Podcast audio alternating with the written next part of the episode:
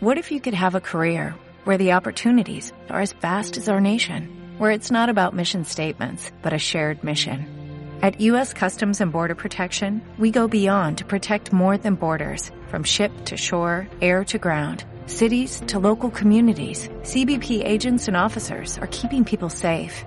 Join U.S. Customs and Border Protection and go beyond for something far greater than yourself.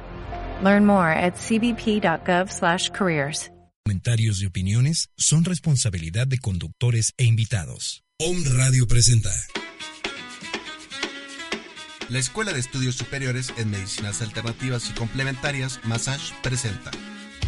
Conciencia Saludable, con Israel Rosales y Daniel Vázquez. Una oportunidad para escuchar a los especialistas que te ayudarán a recobrar tu salud física, mental y espiritual. Reconcíliate con tu salud. Iniciamos.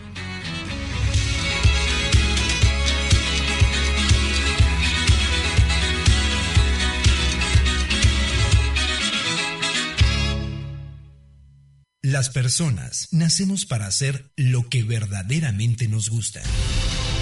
Y la educación es esencial. Y para realizar esta transformación, la Escuela de Estudios Superiores en Medicinas Alternativas y Complementarias, Massage, tiene para ti licenciatura en Medicinas Alternativas y Complementarias, licenciatura en Cosmetría y Métodos Alternativos y Complementarios, carreras técnicas, capacitaciones al trabajo, cursos, cursos, talleres y diplomados. Estamos incorporados a la. ¿Quieres formar parte del cambio? www.medicinasalternativas.edu www.medicinasalternativas.edu.mx Massage, despertando conciencias, transformando al mundo.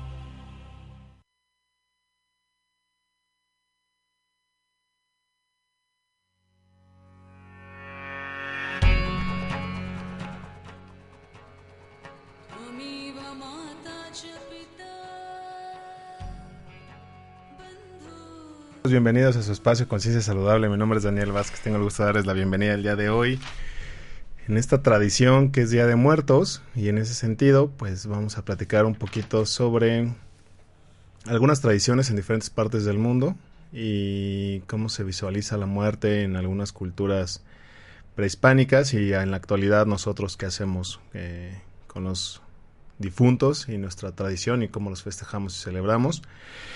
Quiero darle la bienvenida a Sarabi, que hoy está con nosotros y va a platicar. Y. Ay, y tenemos otra amiga sorpresa que ahorita si se anima la vamos a presentar. ¿Verdad? Hola. Se agarra el rebozo, se agarra el rebozo como buena mexicana, buena mexicana michoacana, que no quiere hablar, no quiere presentarse. Pero lo que no sabes es que nos están viendo desde internet, ahí en esa camarita. Entonces seguramente todos le están viendo haciendo su berrinche, su pancho. Pero, bueno, como todos los programas, vamos a empezar con nuestros anuncios parroquiales. Y quiero decirles que estamos renovando ya los cursos que están en la escuela. Muchos ya terminaron, pero en este mes eh, tenemos dos, dos eventos hasta ahorita ya confirmados, programados. Y uno es la charla de sinergia. Eh, es un modelo integrativo de atención a la salud para el siglo XXI, ¿no? Todas estas nuevas patologías que están eh, poniéndose muy de moda, como la diabetes, la hipertensión, el estrés y algunas otras patologías eh, muy acorde a, este nuevo ritmo de vida que llevamos. Y está muy interesante la charla en torno a la prevención y la estructura de cómo poder conseguir esta nueva forma de llegar a la salud sobre estas nuevas patologías, tratamientos, seguimientos, etcétera, etcétera. Va a haber otra charla de Biotiquín. Esta va a ser para el 13 de octubre a las 6 pm, es entrada gratuita. Y también les quiero decir que nos está yendo súper, súper bien eh, con los cursos de Temazcal que ahorita está dando eh, Águila Azul. Eh, lástima que no puedo ir porque está, todo, está muy lejos, pero... Pero me quedé con las ganas, pero sí, subieron las fotos a, a, la página de Facebook para que las puedan ver. Eh, estuvo muy bonito porque hicieron danzas, eh, hicieron, eh, ofrecieron a los cuatro rumbos y al final, pues el temazcal que siempre es un proceso terapéutico y también va, va muy, muy de la mano eh, de estos procesos de renacimiento y reestructura en este plano, eh, justo de lo que de lo que vamos a platicarles el día de hoy. Y... ¿Qué otro curso tenemos? Ah, sí, el taller de, de fitocosmética, que va a ser el 15 y 16 de octubre. Va a ser eh, con un costo de 500 pesos para todas las cosmiatras de la escuela. Perdón, de noviembre, perdón, de noviembre. Y este... ¿Y qué más? Pues los viernes tenemos meditación con Yagoba y a la de 2 a 4 ya les hemos contado un poco de nuestro amigo Yagoba que nos ayuda a que cada uno encuentre su propio camino en la meditación y pues creo que ya bueno y nada más prepararse para el congreso exacto que va a ser el 27 28 29 de enero eh, con cuidados paliativos no me acuerdo si ya en algún momento hemos platicado sobre los cuidados eh, paliativos, qué son y para quién van dirigidos. Eh, ¿Quieres hablar un poquito o les platico? Ok, les platico. Porque anda gripienta nuestra compañera Sarabi. Los cuidados paliativos son... Eh, les voy a decir primero para quién van dirigidos los cuidados paliativos. Cuando un paciente llega a un momento en el que sus opciones dentro de la medicina alópata se terminan porque su tratamiento ya no es eficiente o porque están en una fase terminal ah, o crónico degenerativa en la que ya no hay manera de poder reestructurar y recobrar la salud, se canalizan o se, se llevan a, a los pacientes a estas zonas de cuidado paliativo donde el objetivo es que estos pacientes sufran lo menos posible, tengan la mayor calidad de vida puedan restablecer en la medida que se pueda la mayor cantidad de funciones para que puedan ser lo más independientes en este último proceso de vida o que ya están eh, próximos a la muerte. Los cuidados paliativos no necesariamente van para personas que ya les dan un diagnóstico que no eh, o que tienen dos tres meses de vida. A veces por su condición ya no pueden recuperarse, pero aún así tienen eh, un estimado de vida todavía de varios años y se trata que a través de los cuidados paliativos puedan tener la mejor calidad y puedan sentirse pues lo más funcionales posibles. Entonces el Congreso va a girar alrededor de esta de esta de estos pacientes sus tratamientos que están haciendo a través de medicina alternativa que ha tenido muy buenos resultados. Algunos se han podido recuperar eh, algunas funciones que desde el punto de vista de la ya no podían recuperar y pues va a estar muy muy bonito, muy interesante. Sí, pues como bien dices, más que nada para ayudar a aquellos pacientes y familiares que muchas veces la medicina alópata los, los da como, pues ya no podemos hacer nada por ti y aquí es donde entra todo lo que nosotros aplicamos con la medicina alternativa para ayudarlos a llevar una, una mejor calidad de vida, ayudarlos a que enseñarles cómo ellos también pueden mejorar sus hábitos y tener una vida más sana, saludable y en amor con ellos y con su cuerpo. Así es. Y pues bueno, entrando al tema que nos que nos toca hoy, que nos compete hoy, que es el Día de los Muertos. Em, vamos a empezar con, lo el frío de muertos. Con el frío de muertos. No, no, el frío de muertos no. Quiero platicarles que el día de hoy, eh, o en estos días, la energía que hay en, en lo que es el planeta, se va modificando, va cambiando. Y justo en algunas tradiciones lo que hablan es que se quita el velo, de alguna manera, entre las dos dimensiones, entre los vivos y los que no tienen cuerpo físico. Y entonces por eso se permite esta interacción entre ambos mundos, para que puedan eh, interactuar en alguna forma. Por eso es que en muchas tradiciones coinciden con los días o coinciden con un festejo hacia los ancestros o hacia el Día de Muertos en ese sentido, justo hoy hablábamos y me gustó mucho la, referencia que hicimos, que más que celebrar el Día de los Muertos, es un día de honrar a los difuntos, es un día de honrar a los ancestros, a los que estuvieron antes que nosotros y que gracias a todas las acciones que ellos cometieron, nosotros tenemos la opción y la virtud de poder estar hoy presentes en este plano 3D porque en algún momento nos dieron a nuestros tatarabuelos, bisabuelos, abuelos, padres, y entonces ellos nos engendraron a nosotros. A través de toda esa jerarquía y linajes que nosotros podemos estar aquí, y en algún punto muy objetivo, pues no importa qué labor tuvieron, simplemente se agradece que estuvieron y por ello nosotros podemos estar manifestados aquí. Y en ese sentido es lo que se celebra. En realidad no se celebra tanto su muerte, sino el hecho de que hayan estado aquí y hayan permanecido.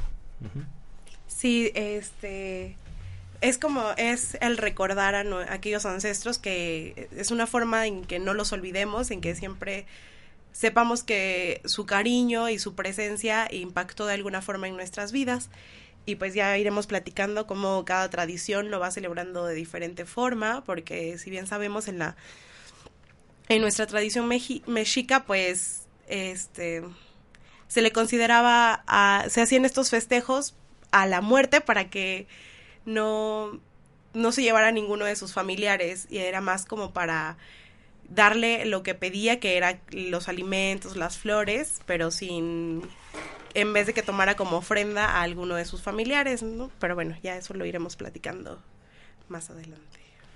Eh, dentro de la tradición mexica, lo que se festejaba em, y la concepción que tenía de la muerte era muy diferente a lo que tenemos ahora nosotros como capitalinos.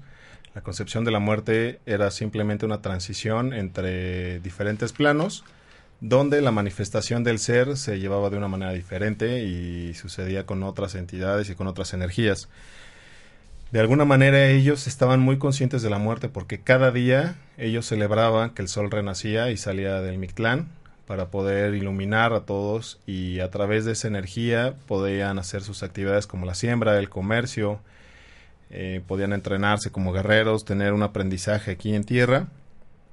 Y en ese sentido la muerte siempre fue una transición. Cuando algún familiar llegaba a la muerte se consideraba que se convertían en dioses, o así lo planteó la, la, visión española, pero en realidad no es que se convirtieran en dioses, es que simplemente el cuerpo no los limitaba de la misma forma como en este plano y entonces podían tener una manifestación mayor de todo lo que era su universalidad y esa conexión que ellos ya visualizaban como, como el cosmos. Y eso estaba muy bonito porque ellos consideraban eh, a la muerte como parte de ser fecundos. En ese sentido, la tierra, eh, de la tierra brotaba la vida de la vida brotaba la muerte y en ese sentido se reencontraba uno con su divinidad y entonces este ciclo era la relación que había entre el hombre y el cosmos. Sí, como dices, no solo ellos, porque también en muchos escritos más que tenemos, eh, tenemos a los judíos, a los egipcios, a los árabes, a los budistas, que también en sus diferentes escritos que ahora hemos, eh, se pueden recopilar y saber más de ellos, nos dicen todos que la muerte no es el fin, que la muerte es el inicio de nuestra nueva vida en otras dimensiones, ¿no? Que este que nos desapegamos de este cuerpo material y físico para entrar en otros planos superiores de conciencia, que pues después algunos de ellos ya también regresamos en la reencarnación, pero eso ya sería más adelante. Y en sí, más que celebrar la muerte, ellos celebraban eh, la manifestación de la existencia, de la vida, a través de honrar a sus ancestros.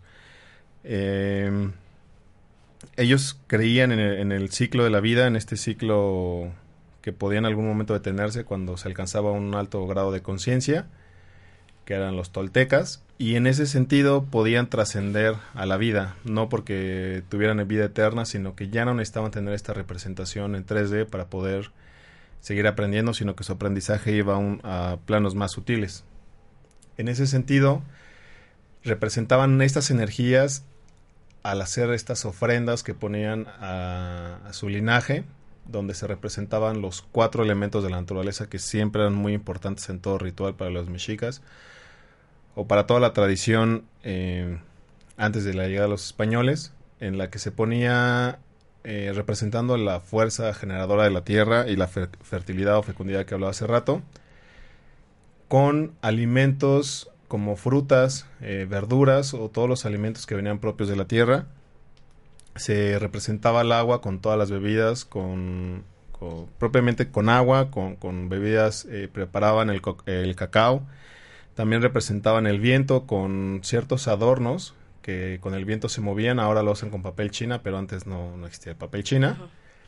Y también lo representaban con el copal, con el saumerio, así representaban el viento y esa, esa fuerza que, que impulsaba y el fuego, obviamente, pues ofrendaban el Poposhkomi, ¿no? Eh, siempre presente para representar estas cuatro energías.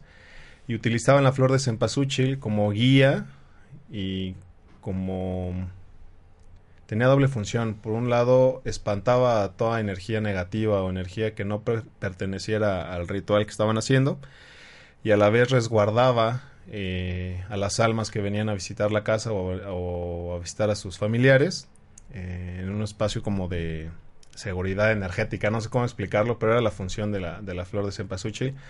Además que el copal les ayudaba a encontrar el camino a casa y les ayudaba a trascender de nuevo al lugar, al Mictlán, al lugar de los muertos.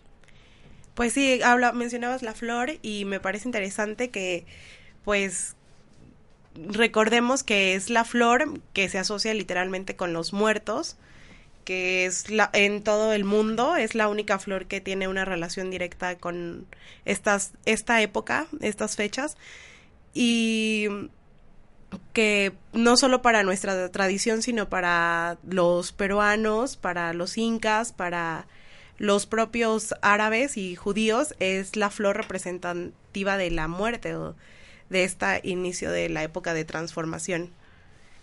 Hay un ritual muy bonito en, en estos días justo, que es la consagración del saumerio para el año que, para el año que empieza a correr a partir de, de ese día, donde se le hace una un ritual al, literal al Poposhkomi. Bueno, el Poposhkomi es el saumerio, para los que no, no conocen la palabra. Eh, para los que tampoco saben que es un saumerio, es una copa. Y esta copa eh, tiene forma, sí, es un cáliz eh, de barro. y se utilizaba, se utiliza en la tradición mexica en muchos rituales para generar humo, ¿no? Este espacio de consagración y purificación a través del copal o el incienso o algunas otras hierbas. Pero lo importante de la consagración el día, en este día, que es el Pupushkomi, es que primero se limpia con flores de cempasúchil, se le quita como toda esa carga energética extra que trae para que esté de alguna manera puro al momento de encenderlo. Se enciende con ceniza de los ancestros de otros fuegos sagrados y hay todo un ritual donde se representa al cáliz como como esta fertilidad, esta concepción, que también les hablaba hace rato, donde el cáliz representa el útero de la, de la mujer, representa el útero de la madre, representa el útero de la tierra, y se prende el fuego eh, con esta varita, se me fue, con, con, ocote, que representa, el, falo. representa toda la energía varonil, y entonces a través de la concepción del útero y, y esta madera, esta resina que también se consideraba sagrada, comienza el fuego y a través del fuego comienza la vida. Entonces es un, ritual muy bonito donde cada año se, se ofrendaba un poposhkomi nuevo para todo el año, para todas las ofrendas. Y al final siempre, eh, un par de días antes de que llegara estas fechas, se rompía el poposhkomi viejo como para darle inicio a, esta, a este nuevo ciclo de vida, ¿no? representando siempre vida y muerte como, como la polaridad, que es la misma vida y la misma muerte. Y bueno, también em, en otras culturas la muerte, em, sobre todo en las culturas más antiguas, siempre se ha concebido la muerte como este proceso que no termina eh, el aprendizaje, no termina el trabajo, pero siempre se ha hablado de un punto medio entre, entre la trascendencia verdadera del ser y cuando recién fallece. Este punto la religión católica lo, llamó purgatorio. Eh, ha tenido muchos nombres en las diferentes tradiciones, pero es justo donde el alma comienza a desprenderse en totalidad del cuerpo.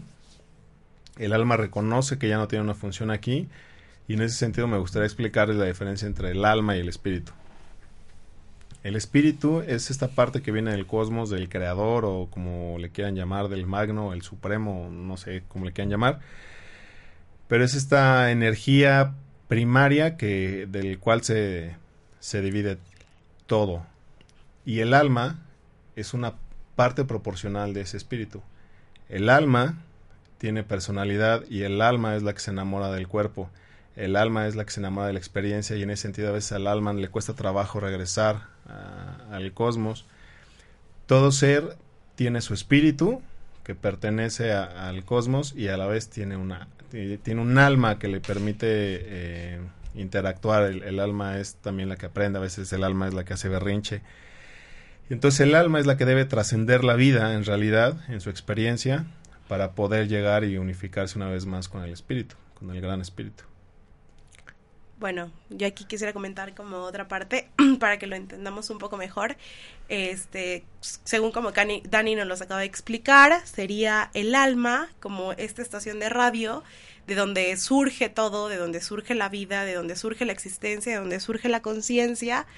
El cuerpo físico sería aquella computadora, celular, iPad, teléfono donde ustedes están escuchando y la forma en la que se junta esta conciencia divina con el cuerpo físico es la señal de internet, el wifi o este, esa sería la parte del alma, así como Dani nos lo acaba de explicar.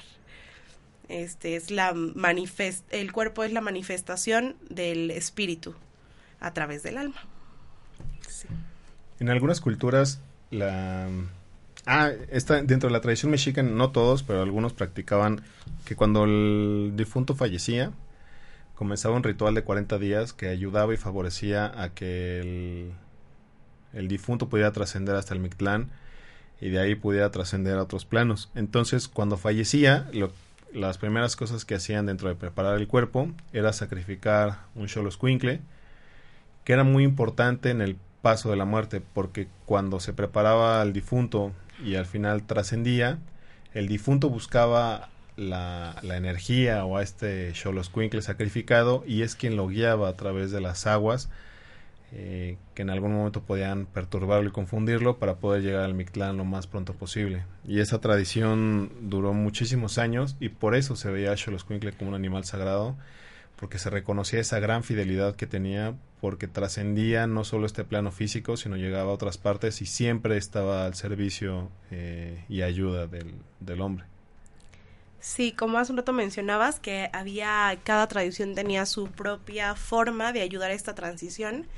Tenemos por parte de los tibetanos, en el libro tibetano de los muertos, de Sognal Rinpoche, esta oración que por muchos siglos, milenios incluso, este se mantuvo como escondida de nuestro conocimiento, del conocimiento hacia todos, que es el bardo todol. El bardo significa transición del alma y en esta oración que el Rinpoche Sognal nos recopila en el libro tibetano de los muertos, este es una oración de liberación auditiva en la que ellos en sus procesos cuando sus seres queridos, sus familiares, sus hermanos de, tibetanos fallecían, les rezaban esta oración para que su alma fuera liberada o pudiera hacer esta transición entre el samsara y llegar al samadhi, que sería la conciencia divina o iluminada. Es una oración muy, muy hermosa. No sé si Dani quiera más tarde que la leamos. Compártela, sí. Sí, es un poco larga. Dale, dale. Pero bueno. Les va a gustar. Mucha atención todos. La gran liberación por la audición del bardo. Aquí al principio se dice el nombre de la persona que es fallecida. Esta, cabe mencionar que esta oración no solo se ocupa para una muerte física, sino para cualquier muerte o cambio que queramos iniciar en nuestras vidas. Cualquier transición que queramos hacer, este, desde un cambio de trabajo, un cambio de pareja, cualquier cosa que le demos un fin para empezar algo nuevo, esta oración nos sirve a todos. Y empezamos con el nombre de la persona, en este caso si es fallecida, y se dice, tú que has dejado este cuerpo, di con nosotros la oración de inspiración para encontrar el camino en el bardo. El recorrido de esta vida ha llegado a su fin y nadie se ha venido conmigo de este mundo para acompañarte. Has llegado al momento de morir solo, por lo tanto, Puedes pasar errando en este estado mucho tiempo sin siquiera darte cuenta de lo que estás pensando, de lo que estás pasando.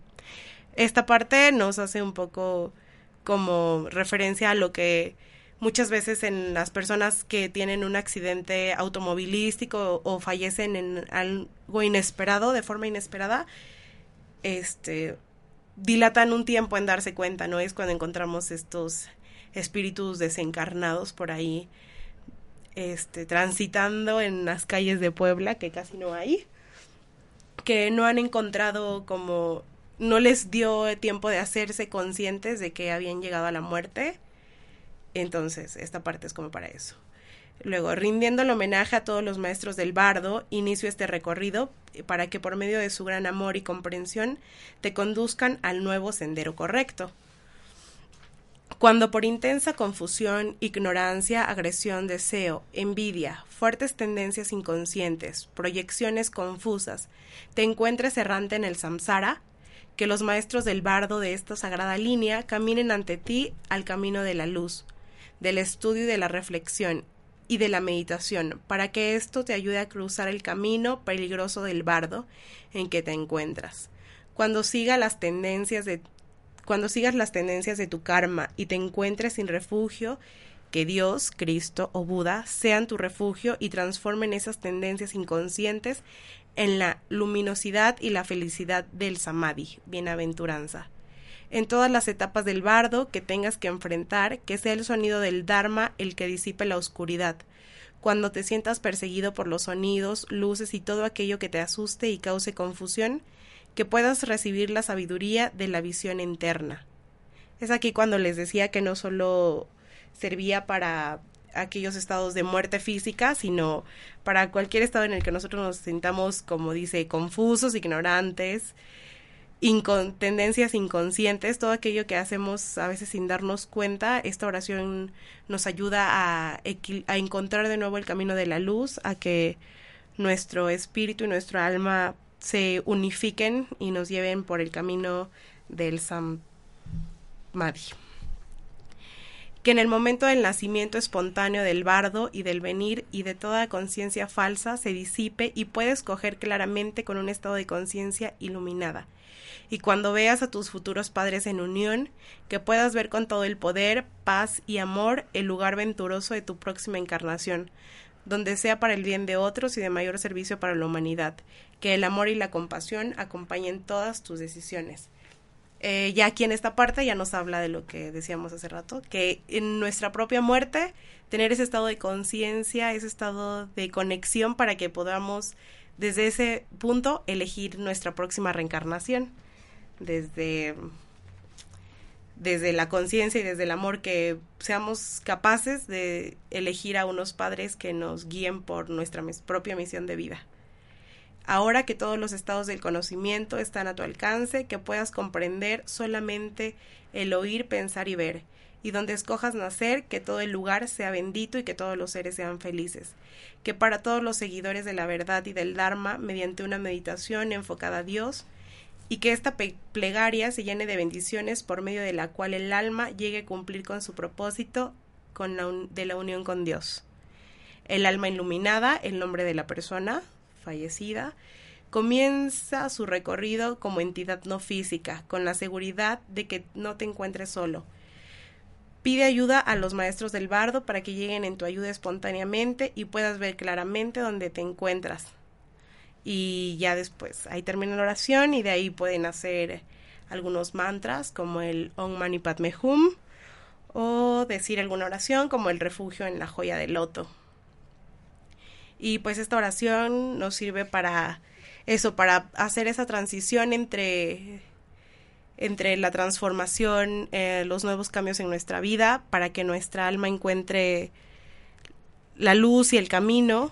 Y pues bueno, a mí me gusta mucho.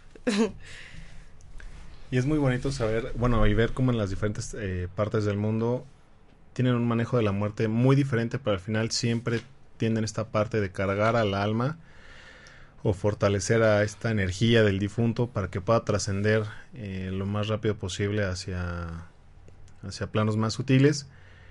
Y eh, me tocó ver un ritual cuando estaba en India, cuando una persona fallece,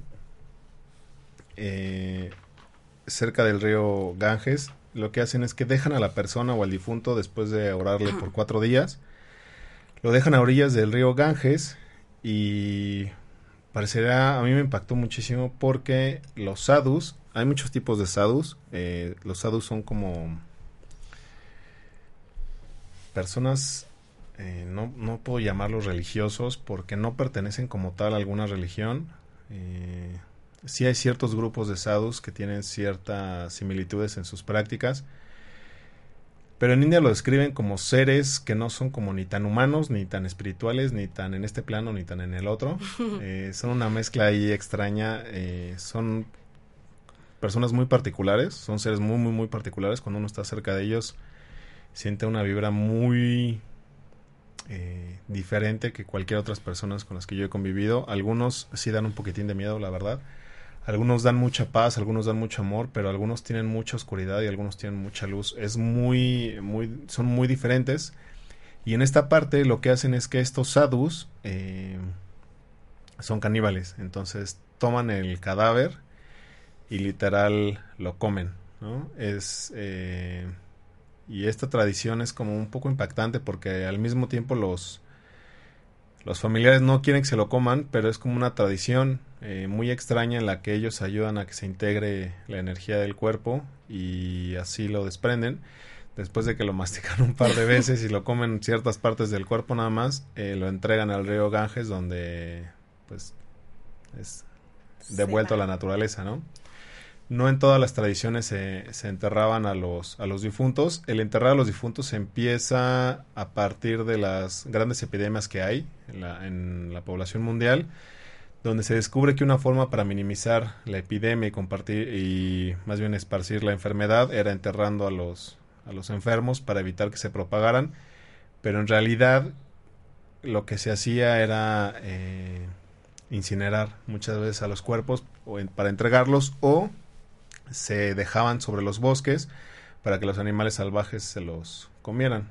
De hecho, en el Tíbet es lo que hacen, ¿no? Después de un ritual algo parecido a una momificación, los tibetanos entregan el cuerpo ya cuando los familiares se han ido y dejan que los que las aves se lo coman para que se pueda reintegrar y que sea más fácil su, su tránsito. Al final, lo que hacen muchas culturas es tratar de desintegrar al cuerpo de alguna forma para que el alma se dé cuenta de que ya no tiene un cuerpo físico, que la experiencia terminó y que también pueda regresar a, la parte más sutil. Sí, después de esto que mencionaste, pues también em, recordé que hay bastantes iluminados budas o tibetanos que es en este en este camino a la transformación en cuando trascienden muchos de ellos lo que se espera es que un iluminado desprenda también su cuerpo físico que cuando se vaya no haya un un indicio de que hubo cuerpo de él. Entonces muchos también pues iluminados se van con todo y su cuerpo no no es que no nos llevamos nada ellos sí se han ha habido varios casos y varios estudios en donde se ha demostrado que los eh, maestros tibetanos iluminados se llevan incluso su propio cuerpo. Ajá. En ese sentido, lo que había, bueno, lo que platican, por ejemplo, algunos Hare Krishna, que dentro de su tradición los maestros que han desaparecido, por decirlo de una manera, al momento de que fallecen, es que logran justo ese punto de conexión donde reconocen que este plano 3D solo es una manifestación, pero han tenido tal control de su cuerpo, sus emociones, sus fluidos y su materia que simplemente se reintegran en totalidad. Quiere decir que es tal su trabajo que no dejan un cuerpo físico atrás, sino que lo pueden reintegrar al momento de expandir todas sus moléculas al cosmos. Eh, entonces tienen una trascendencia mucho más importante en ese sentido. Y sí, sí se ha Nunca se ha documentado como en video, pero sí hay muchos escritos de diferentes tradiciones que hablan de estos seres que pueden trascender sin dejar su, su cuerpo. Sí, también tenemos a los egipcios, que una manera en que ellos ofrendaban a la muerte era manteniendo a sus faraones este momificados, porque ellos así sabían que no estaba ahí, pero de alguna forma eh, les representaba que había existido este ser tan divino que había estado entre ellos, ¿no? Cada tradición tiene su propia. Tenemos a los judíos que ellos velan a sus a sus familiares durante tres días para que la, el alma, según ellos, este, se dice que en tres días puede el alma reconocer que se ha desprendido del cuerpo para que no quede como el alma por ahí vagando. Ellos en tres días es en el tiempo en que reconoce el, el alma que el cuerpo ha fallecido y puede emprender su camino. también en los judíos y en los árabes hay un ritual en el que se les da, se les pone en el féretro cuarzos a los, al cuerpo.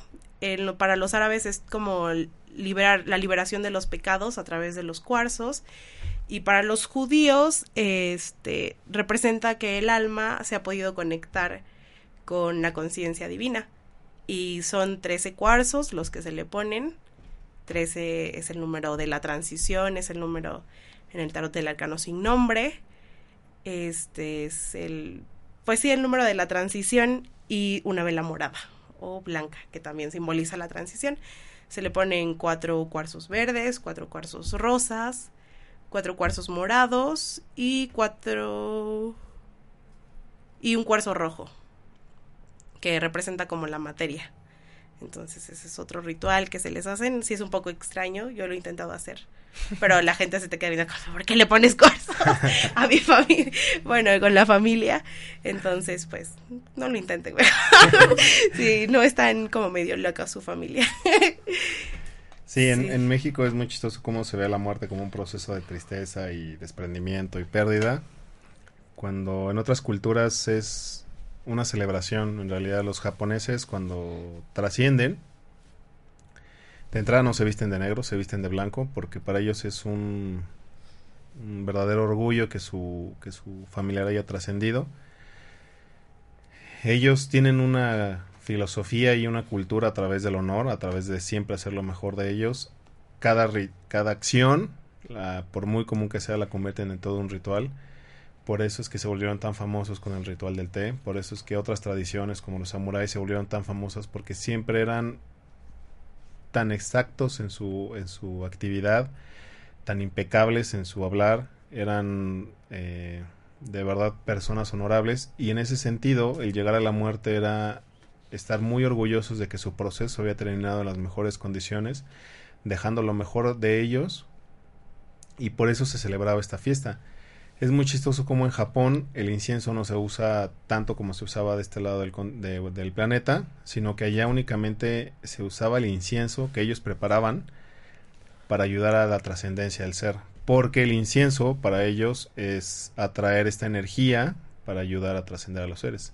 Entonces para ellos poner, era de mala suerte que en otra fecha que no falleciera una persona poner este incienso en la casa porque se le estaba llamando a la muerte que viniera para llevarse a alguien más, y pues bueno, no era el caso, ¿no?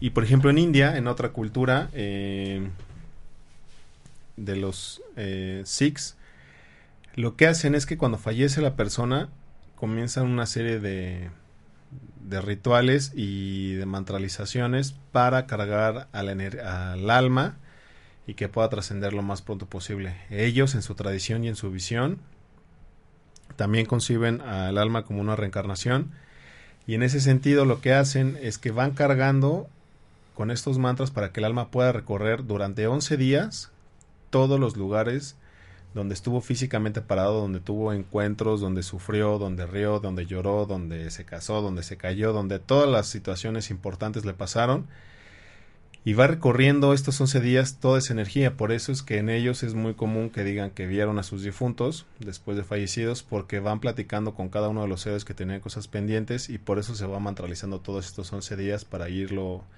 cargando. Ellos creen que el alma debe de eh, separarse del, de, de la energía del planeta y ellos entienden que el planeta tiene su propio magnetismo y su propia energía y que no es tan fácil para algunos seres poder trascender o ir a través de estos éteres, le llaman. Entonces, por eso es que van mantralizando para irle dando ese empujón que necesitan para poder hacerlo como en un trampolín y que el onceavo día justo pueda trascender, atravesar los éteres y poderse fusionar con el, con el todo, esperando eh, y asimilando toda la información que hicieron. y siguen trabajando para que en su próxima reencarnación eh, puedan tener una experiencia mucho más enriquecedora. Y en ese sentido también eh, los mexicas era muy particular como dependiendo la muerte que tenían en el lugar al que iban. Las personas que habían muerto em, por casos naturales, ya sea por vejez o dormidos o por alguna enfermedad, se iban al Mictlán. Este lugar lo consideraban como un lugar muy muy frío, eh, donde esperaban como un propio juicio, pero no era un juicio de una tercera persona o una tercera entidad, sino que ellos mismos evaluaban el trabajo que habían realizado, a quienes habían beneficiado, a quienes habían perjudicado, y no en un sentido de que recibieran un castigo, sino que tenían la oportunidad de volver a reevaluar, replantear su trabajo para poder volver a reencarnar. Todos los guerreros que habían muerto en las batallas se iban al Ichkan Tonatiu, donde era el lugar del sol, porque ellos se habían ganado a través de la lucha y, el servicio a los demás para, para poder mantener eh, pues todo su estilo de vida. Eran llevados a este lugar donde se consideraban ya eh, pues mucho más cerca de la luz. Y en ese sentido algunos de ellos ya se les daba la oportunidad de no reencarnar por, por el servicio que habían hecho en esta tierra. Para los que habían muerto por rayos eh, por ahogamiento, por alguna enfermedad que tuviera que ver con, con alguno de los humores que representaran la humedad, eran llevados al Tlalocan, que era el paraíso de la vegetación, de donde ahí se reconectaban con la naturaleza y esperaban su próxima reencarnación en algún proceso de fertilidad para poder servir siempre a la tierra. Se creía que todas las personas que habían muerto por, por rayos eran de alguna manera sagrados porque a través de esas experiencias ellos creían que mucha gente se iluminaba o recibía las enseñanzas que necesitaban para sanar. Una de las, en algunas tradiciones, el, el hecho de que tuviera caído un rayo era requisito indispensable para poderte convertir en chamán, porque decían que a través de este proceso el magno te seleccionaba y te daba toda la información que tenías. Y sí, se dio muchos casos donde a través de, de las personas que les caía un rayo después de un rato estar inconscientes, regresaban de algún espacio donde se los habían llevado y comenzaban a sanar con las manos, con las hierbas, con los rezos, con los cantos y así se les consideraba como personas sagradas. Por eso es que siempre estaban en este paraíso de vegetación. Y los niños que llegaban a fallecer durante el embarazo, la lactancia o las madres que también fallecían en este proceso de parto, sirvan al, al chihual, chihualcalco, que era el lugar del, del árbol eh, nodriza, donde siempre esperaba a todas estas almas que no habían podido completar su, su función o su trabajo en la tierra por complicaciones de parto y entonces esperaban ahí y eran los que estaban como en primera en primera lista para poder eh, regresar. y tener la experiencia otra vez.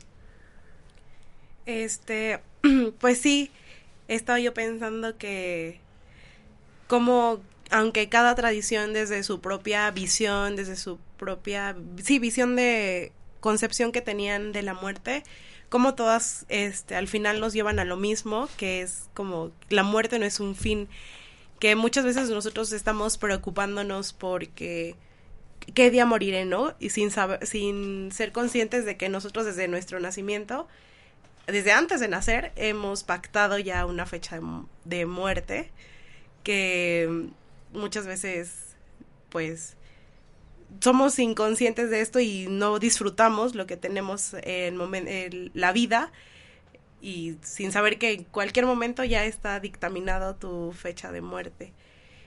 Sabemos que a través de la astrología podemos detectar nuestra fecha de muerte, aunque no es muy recomendable.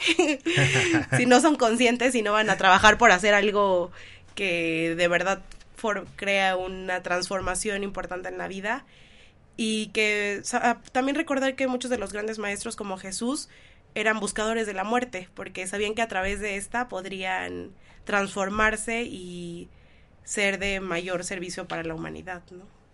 Sí, algo que también me gusta es que en muchas tradiciones eh, se usaba justo lo que decía hace rato el color morado como forma de transmutar toda la energía, esa tener esa capacidad de de cambiar y lo que representaba justo el color morado, ¿no? La energía o la vibración que tiene ese color, de poder ir más allá. Esta, este ritual que dijiste, que hacen en el bardo, también he visto que lo hacen eh, otros tipos de budistas que no siguen propiamente eh, lo tibetano, a veces siguen lo zen o a veces es otro tipo de budismo. También los hindúes hacen este tipo de, de ceremonias que les llaman eh, como renacimientos donde justo se busca eso, ¿no? Dejar todos los vicios o actitudes o mañas que puede tener el ser que no lo que no le permiten trascender y a través de estos rituales es morir en vida para tener una vida nueva y transformarse como el, como el verdadero ser que somos, ¿no? Que somos dioses, somos magnos, somos importantes y tenemos todas las capacidades de manifestación. Y eso es bien bonito.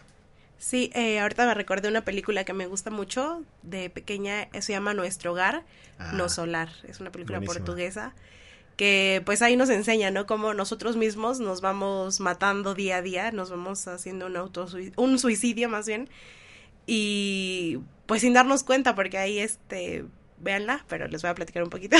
El señor, este, el, el actor principal, fallece y, le, y cuando llega al juicio le dicen, pues es que te suicidaste. Y él dice, no, ¿cómo? Y ya le van mostrando etapas de su vida que pues sí, no, no era infeliz, no pasaba tiempo con su familia, no se alimentaba bien, no cuidaba de su cuerpo y pues para eso en al final los que estaban en el cielo pues eso era un suicidio y entonces lo mandan al purgatorio y ahí se ve como pues toda esta parte que a muchos nos da miedo o sí eso es lo que más miedo nos da de la muerte pero al final este puede pasar a la otra parte que es el cielo y donde pues todo es maravilloso distinto y eh, es una nueva vida. No ya se olvida de que había estado en su cuerpo físico y empieza a vivir esa nueva vida en ese estado. Sí y esa parte es como bien interesante como Muchas veces en este tiempo y en este espacio no sabemos cómo contactar con nuestra verdadera esencia. Somos infelices por cualquier tontería que suele pasar y no, y no reconocemos la gran virtud que es estar vivo. Hay un cantante que se llama René, que tiene un grupo que se llama Calle 13. Y tiene una frase que me encanta porque dice que el respirar es arriesgar. Desde que nacemos prácticamente morimos, pero siempre consciente de la bendición que tenemos y que la muerte en realidad no nos puede vencer porque todo lo que muere es porque al principio nació. Y para mí se me hace formidable cómo, cómo se puede tener la percepción de la transición de manera muy diferente, ¿no? Entender realmente como un regalo y no esperando el día de la muerte como que ching, ya se nos acabó el tiempo, sino realmente ahorita, hoy, y lo que dice la película de No Solar, ¿te estás suicidando o estás realmente viviendo, ¿no? Te suicidas a través del tabaco, el alcohol, las, las actitudes que tienes, o realmente aprovechas y en lugar de vivir un infierno vives el cielo aquí en este en este periodo y lo que enseñaban también los toltecas justo era que en esta experiencia poder traer la máxima divinidad a este plano para poder ser absolutamente felices, ¿no? Que era la única responsabilidad que en realidad tenía el hombre de ser feliz, disfrutar y compartir con todos.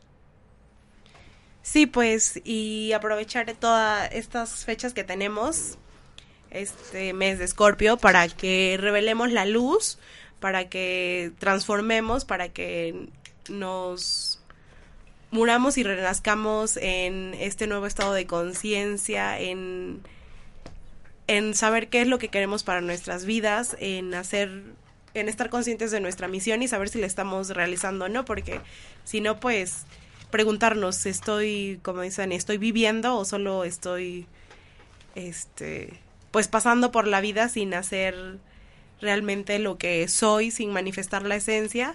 Entonces, que estas fechas nos sirvan a todos para, para renacer, para darnos, para que nuestra conciencia muera y renazca en una conciencia superior. Y en ese sentido, eh, las enseñanzas que da la, la, tanatología es realmente el día de hoy que te cuestiones y pienses qué estás haciendo y qué te está acercando más a la vida de tus acciones y qué te está acercando más a la muerte en tus acciones. En el sentido de que, que realmente te hace feliz de tus actividades que haces cada día, tu alimentación, eh, tu trabajo, la cantidad de horas que pasas con tu familia, la cantidad de horas que dedicas a ti o, o minutos que te dedicas a ti en el día. ¿Qué tanto estás haciendo para ti? ¿Qué tanto gozas esta experiencia que estás teniendo? Y si en realidad te sientes satisfecho en algún momento por cualquiera de las circunstancias que sea, incluyendo familia, amigos, tú mismo, el trabajo, las actividades que realices, cámbialas. Así de, así de sencillo y fácil es cámbialas, haz lo que quieras, haz lo que te gusta. Y al final, mientras tú estés disfrutando la vida, vas a empezar a ver cómo todas las puertas se abren y cómo eh, todo el universo conspira para que realmente puedas ser feliz y puedas traer tu divinidad a este plano. Y pues muchas gracias por escucharnos el día de hoy. Se nos terminó el tiempo, pero eh, nos vemos el próximo martes con mucho gusto, con un nuevo tema. vamos a estar aquí, Sarabi Sí, y yo, Daniel. Y entonces aquí vamos a estar. Y una invitada que hable. Y esperamos que nuestra invitada ahora sí hable. Ilian del Carmen, llamando, llamando, probando. Saluda, despídete. Ay, es toda una María. Bueno, pues amigos, muchas gracias por habernos escuchado el día de hoy. Este es su espacio Conciencia Saludable. Me dio mucho gusto estar y compartir el espacio hoy con Sarabi. Gracias, Dani. Es un placer siempre tu compañía y tu presencia. Y nos estamos escuchando el próximo martes a las 4 de la tarde. Que tengan muy buena semana y muy buena tarde. Feliz Día de Muertos. Bendiciones. Aprovechen estos días para transformarse y disfruten su puente. Adiós. Bye.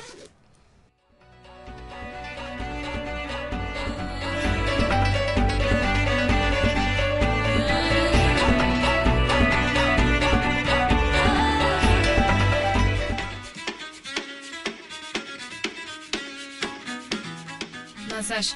Transformando conciencias, cambiando el mundo. Una oportunidad para escuchar a los especialistas que te ayudarán a recobrar tu salud física, mental y espiritual. Reconcíliate con tu salud. Te esperamos en el próximo programa.